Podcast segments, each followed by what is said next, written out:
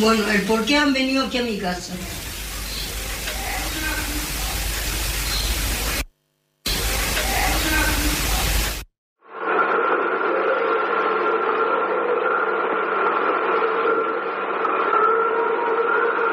Hola a todos, ¿cómo están? Sean bienvenidos nuevamente a mi canal. El día de hoy vamos a ver un caso de España. Me lo pidieron bastante. No es uno de esos casos truculentos que sé que a ustedes les gusta, pero es un caso bastante misterioso referido a unas caras que aparecieron en el suelo de una casa. Algunos sostienen que esto fue simplemente un fraude, otros dicen que esto sucedió de verdad. Vamos a intentar revelar hoy el misterio de las caras de Belmes. Antes de comenzar les recuerdo que pueden ver este y otros videos sin censura, sin publicidad 24 horas antes que el resto, simplemente tocando el botón que dice unirse aquí debajo, eligiendo la membresía número 2 Maestro Oscuro y luego yendo a la pestaña comunidad. Ahora sí, sin más demora, comencemos con el caso del día de hoy.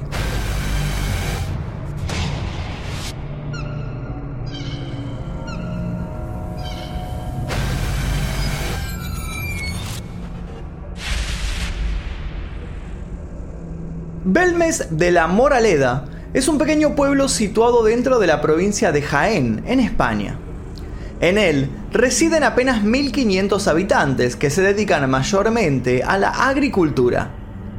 Entre las adoquinadas calles de Belmes reina el silencio, la calma y un misterio que arrastra desde 1971 entre los más oscuros secretos del pueblo. Ese año, la señora María Gómez Pereira notó que en el piso de cemento de su cocina aparecía una mancha oscura. Nadie había derramado nada, nunca habían tenido problemas de filtraciones, todo era normal. Así que María intentó limpiar esta mancha como si se tratara de una mancha de aceite, por ejemplo.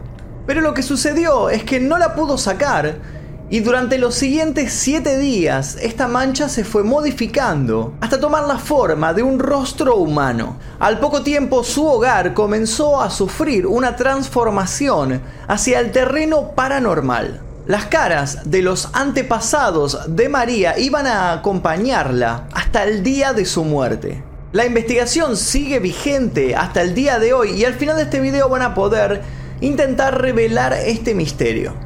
El misterio comienza el día 23 de agosto de 1971, enmarcando la historia dentro de la casa situada en la calle Real número 5 con doña María Gómez Cámara como protagonista. En su vivienda había una chimenea que se usaba para diversas tareas domésticas, además de la calefacción general. Cerca de esa zona es donde fue vista la primera cara de Belmes. Al principio eran tan solo un grupo de manchas de humedad, pero luego estas se fueron moviendo hasta formar lo que parecía un rostro. En ese año y rodeada de una sociedad católica, María no dudó en dar aviso a su familia y vecinos, que a su vez transmitieron los detalles del misterio al resto de los habitantes del pueblo. La cara fue asociada a la imagen de la Santa Faz, que se resguardaba en la Catedral de Jaén. A partir de ese momento, el pequeño pueblo de Belmes tenía su primera manifestación de Cristo. A pesar de la interpretación religiosa, María no se sentía cómoda con el rostro que la observaba constantemente y se lo transmitió a su hijo Miguel. Él no esperó demasiado para solucionar el problema que atormentaba a su madre. Miguel picó el suelo hasta destruir la supuesta aparición. Luego llamaron al albañil Sebastián Fuentes León, que se encargó de taparlo nuevamente, pero todo había sido en vano. Apenas unos días después, una nueva cara nacía en el suelo de la casa de María, justo sobre el arreglo que habían realizado con anterioridad. Esta vez decidieron conservarla, la extrajeron del lugar de donde brotó y la protegieron dentro de un cristal. Hoy esa cara es la famosa pava de Belmes. La noticia no había tardado en extenderse por toda la población. Esos 1500 habitantes desperdigaron lo que para ellos eran supersticiones abarrotadas de miedos, llegando así a los medios de comunicación. La radio, televisión y sobre todo prensa local se hizo eco del suceso extraño. Desde el minuto uno los periódicos adoptaron posturas contrapuestas. Por un lado estaba el diario Pueblo que defendía la autenticidad del suceso, mientras que otros, como el Ideal, lo clasificaban como un fraude total. La circulación de la noticia se esparció por toda España con una velocidad increíble y el ayuntamiento tuvo que poner orden antes de que todo se le fuera de las manos. Manuel Rodríguez Rivas, entonces alcalde del pueblo, decidió comenzar una investigación sobre lo que estaba pasando en la casa. Envió a un maestro de obras para que levantara el suelo y averiguara la causa del presunto fraude. Miguel Pereira no se había quedado tranquilo con lo que había sucedido en su casa y cooperó en la decisión del ayuntamiento. Cavaron un pozo de un metro y medio de largo por dos metros ochenta de profundidad. La intención era, por un lado, encontrar nuevas marcas y caras en la profundidad de la casa, y por el otro, toparse simplemente con piedra y con tosca para dar por terminada esta manifestación. Pero contra todo pronóstico, lo que allí debajo encontraron fue algo mucho más oscuro. Durante los trabajos de excavación aparecieron los primeros huesos de restos humanos hallados en la casa, aproximadamente a 3 metros de profundidad. Según algunos informes, las lluvias torrenciales arrastraban en ocasiones restos de cadáveres de un cementerio antiguo. En la antigüedad, cerca del siglo X, el lugar había sido ocupado por un asentamiento donde habían construido una mezquita. Como era costumbre durante la etapa de la Reconquista, las mezquitas fueron sustituidas por iglesias, donde junto a ellas se construían los cementerios. En el siglo XIX se edificaron las viviendas que hoy en día siguen en pie, y como no podría ser de otra manera, esas casas rodearon la iglesia. Es así como la Casa de las Caras ha visto pasar las distintas generaciones de la familia Pereira. Luego de la exhumación de los huesos encontrados en la casa de Belmes, fueron entregados a la policía y analizados posteriormente con la prueba del carbono 14. Estos dieron una cronología correspondiente al siglo XII. Una curiosidad en esta parte de la historia es que entre los restos humanos encontrados no apareció ningún cráneo por lo que podría decirse que esos difuntos fueron desposeídos de sus cabezas. Esto dio lugar, por supuesto, a que la gente empezara a decir que las caras que aparecían en el piso de esta casa eran las caras de estos muertos que estaban allí debajo decapitados. Una de las primeras leyendas que corrieron es que estos cadáveres pertenecían a herejes que fueron asesinados por la Inquisición en el pasado. Dentro de esta corriente teórica surgieron otras versiones afirmando que la casa de la familia Pereira y las que la rodeaban pertenecían a un lugar maldito. El interés generó una serie de leyendas colaterales. Supuestamente la pava de Belmes había cambiado de posición a lo largo de los años y sus pupilas se contraían al recibir la luz directa. Sin embargo, algunas teorías no resistieron un análisis crítico aunque el Centro Superior de Investigaciones Científicas analizó las caras sin encontrar restos de pintura, la verdad fue que el estudio del parapsicólogo José María Pilón descubrió la presencia de varios componentes. Entre ellos había pinturas y esmaltes. Otro análisis realizado sobre la cara denominada la pelona indicó que simplemente era una huella de zapato, a la que algunas sustancias oscuras contribuyeron a darle una apariencia de rostro. Aún con estas teorías e investigaciones dando vueltas, los visitantes se acercaban al pueblo de Amiles, llegando a triplicar el número de habitantes de Belmes. Hubo especulaciones sobre si era para atraer el turismo al pueblo, pero el asunto mediático sobrepasó los límites por sí solo. El diario ABC publicó en sus páginas que las caras de Belmes se habían convertido en una lucrativa atracción turística. En este punto de la historia aparece un personaje que funcionó como bisagra en el misterio de Belmes. El profesor de la Universidad Autónoma de Madrid, Germán de Argumosa. Él realizó una investigación sobre lo que acontecía en el pueblo serrano. Este prestigioso profesor y especialista en temas paranormales consiguió que la atención internacional apunte hacia las apariciones jienenses se agrupó a un colega suyo de la Universidad de Friburgo, Hans Bender, y realizaron una serie de psicofonías que se han conservado hasta el día de hoy. Algunas de las psicofonías fueron clasificadas como voces de hombres y mujeres. Entre estas grabaciones se podía oír frases que bastante claro decían, borracho, aquí no acepto borrachos. Pobre Kiko, Kiko, Kiko, va con todos los hombres. Entra, mujer, entra.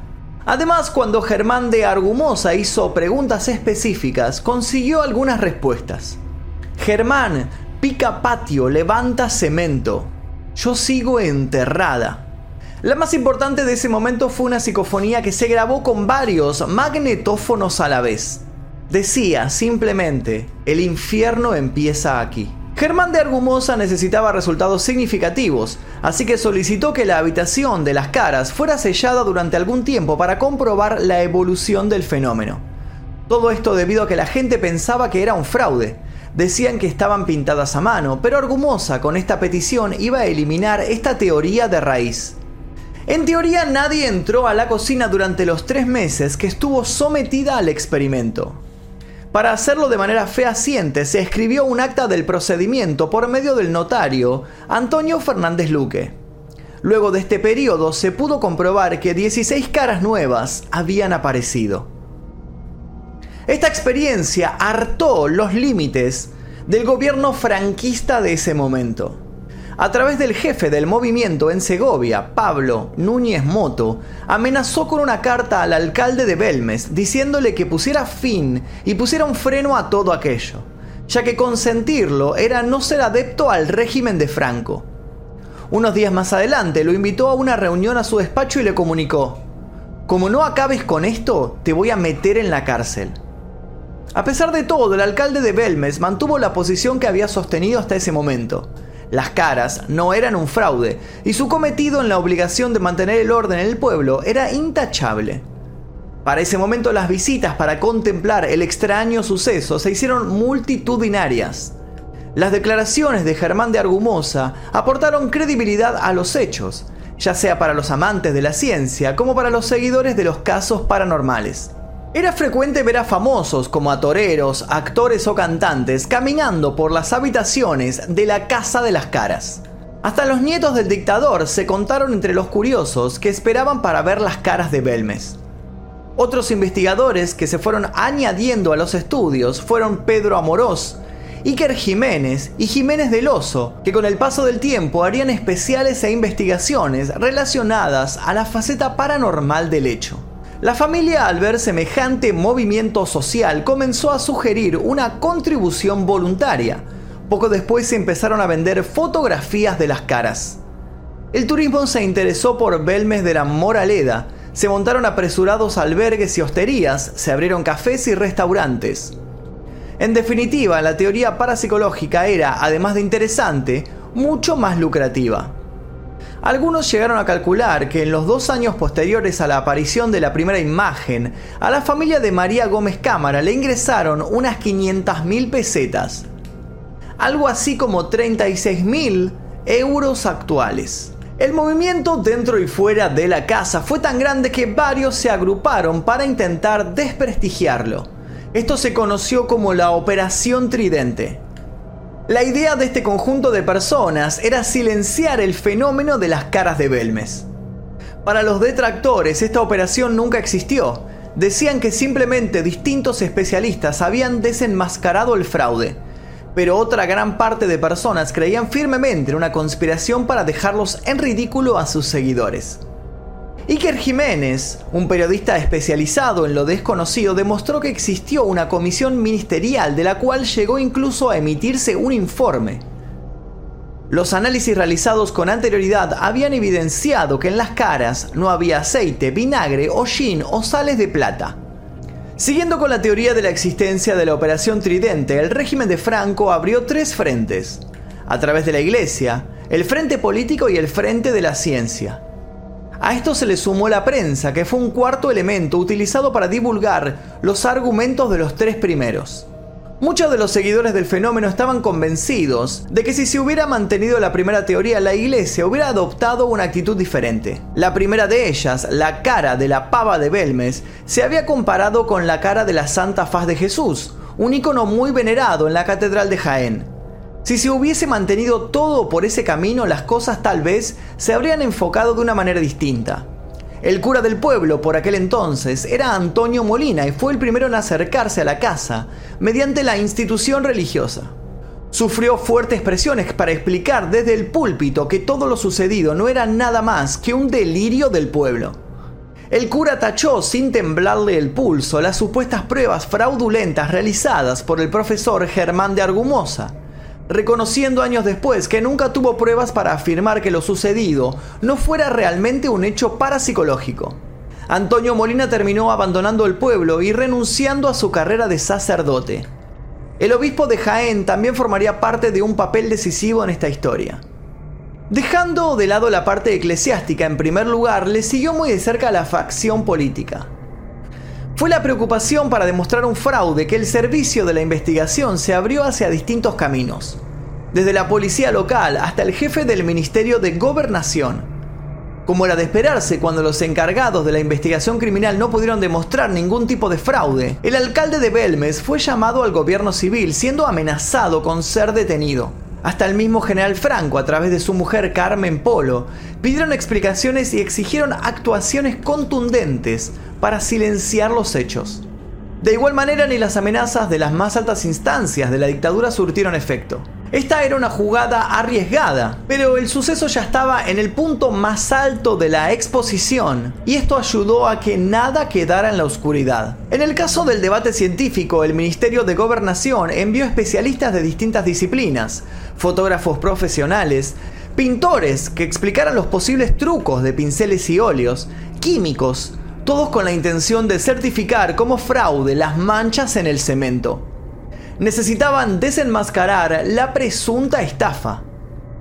La comisión hizo publicaciones en diferentes medios afirmando que las caras habían sido pintadas empleando hollín y vinagre, teoría que luego fue descartada por las futuras investigaciones. Mientras tanto, los medios de comunicación contaban todos los pasos de los acontecimientos. Los dueños de la casa fueron acusados de embaucadores, charlatanes y manipuladores. El mismo gobierno ordenó cerrar la vivienda a los curiosos por la tensión y la presión que ejercía la iglesia. Hasta ese momento no se habían podido explicar las razones del fenómeno. Lo que sí había quedado demostrado para muchos era que no existía fraude alguno por parte de la familia Pereira. Luego de levantarse el acta notarial, la vivienda fue precintada sin permitir a nadie entrar o salir de ella. Lo curioso fue que cuando volvieron a abrirla según declaraciones fehacientes, algunas de las imágenes habían cambiado su posición, al parecer, sin ningún tipo de intervención humana. María fue considerada una medium, quien era la que provocaba este fenómeno. Fue interrogada por las autoridades, aceptando incluso pasar por la prueba del polígrafo para detectar si ella mentía. Se llegó a decir que ella era la que generaba con la fuerza de su mente estas apariciones misteriosas y que iban a desaparecer cuando ella muriera. Algo muy alejado de la realidad, ya que tras su muerte no solamente se habían conservado las caras, sino que habían aparecido otras nuevas. A esta altura la iglesia ya no soportaba lo que estaba sucediendo. Al principio las teorías apuntaban hacia Jesús, pero algunas versiones hablaban de los herejes decapitados por los recién llegados cristianos tras la reconquista.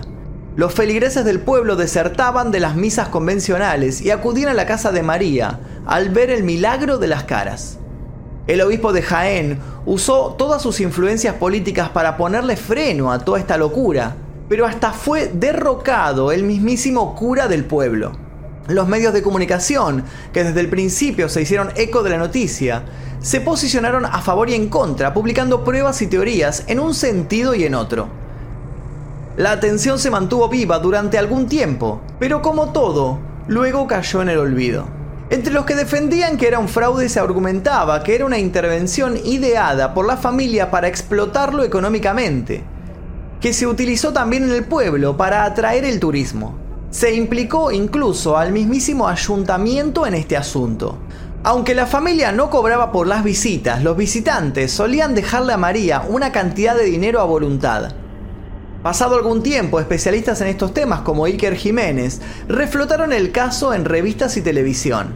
En estos nuevos documentales, las apariciones de las famosas caras de Belmes se habían relacionado con varias muertes violentas de algunos de los familiares de María durante la Guerra Civil Española.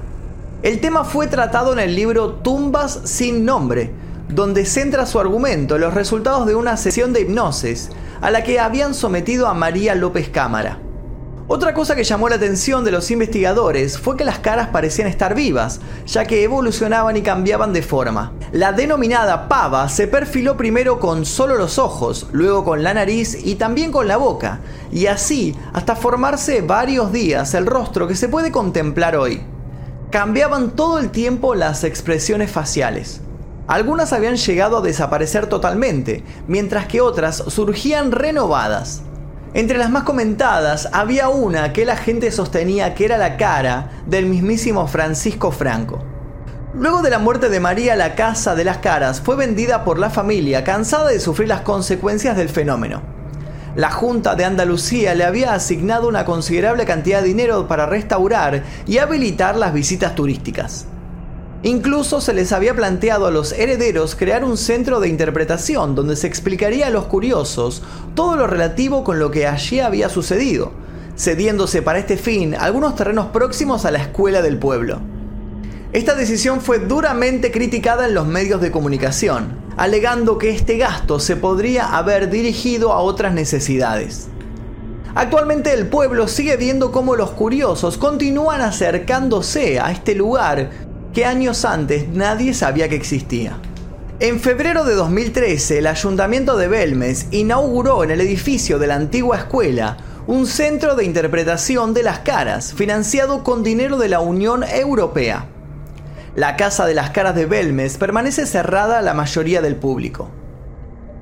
Los rostros del pasado y los que aparecen con el correr de los días mirarán siempre para los rincones más oscuros del escepticismo hacia los misterios de la vida y también hacia los de la muerte. Y hasta aquí el caso de las caras de Belmes, un caso que continúa inconcluso hasta el día de hoy. Algunos dicen que la familia inventó todo esto, que simplemente pintaron estas caras con algún tipo de pintura que no pudo ser detectada.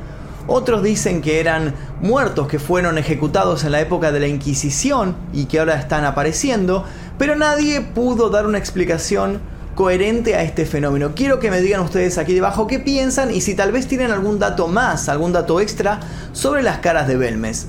Los quiero leer aquí debajo en los comentarios y también pueden dejar sugerencias de posibles casos. Esto es todo por el día de hoy. Mi nombre es Magnum Mephisto. Nosotros nos veremos seguramente en el próximo video. Adiós.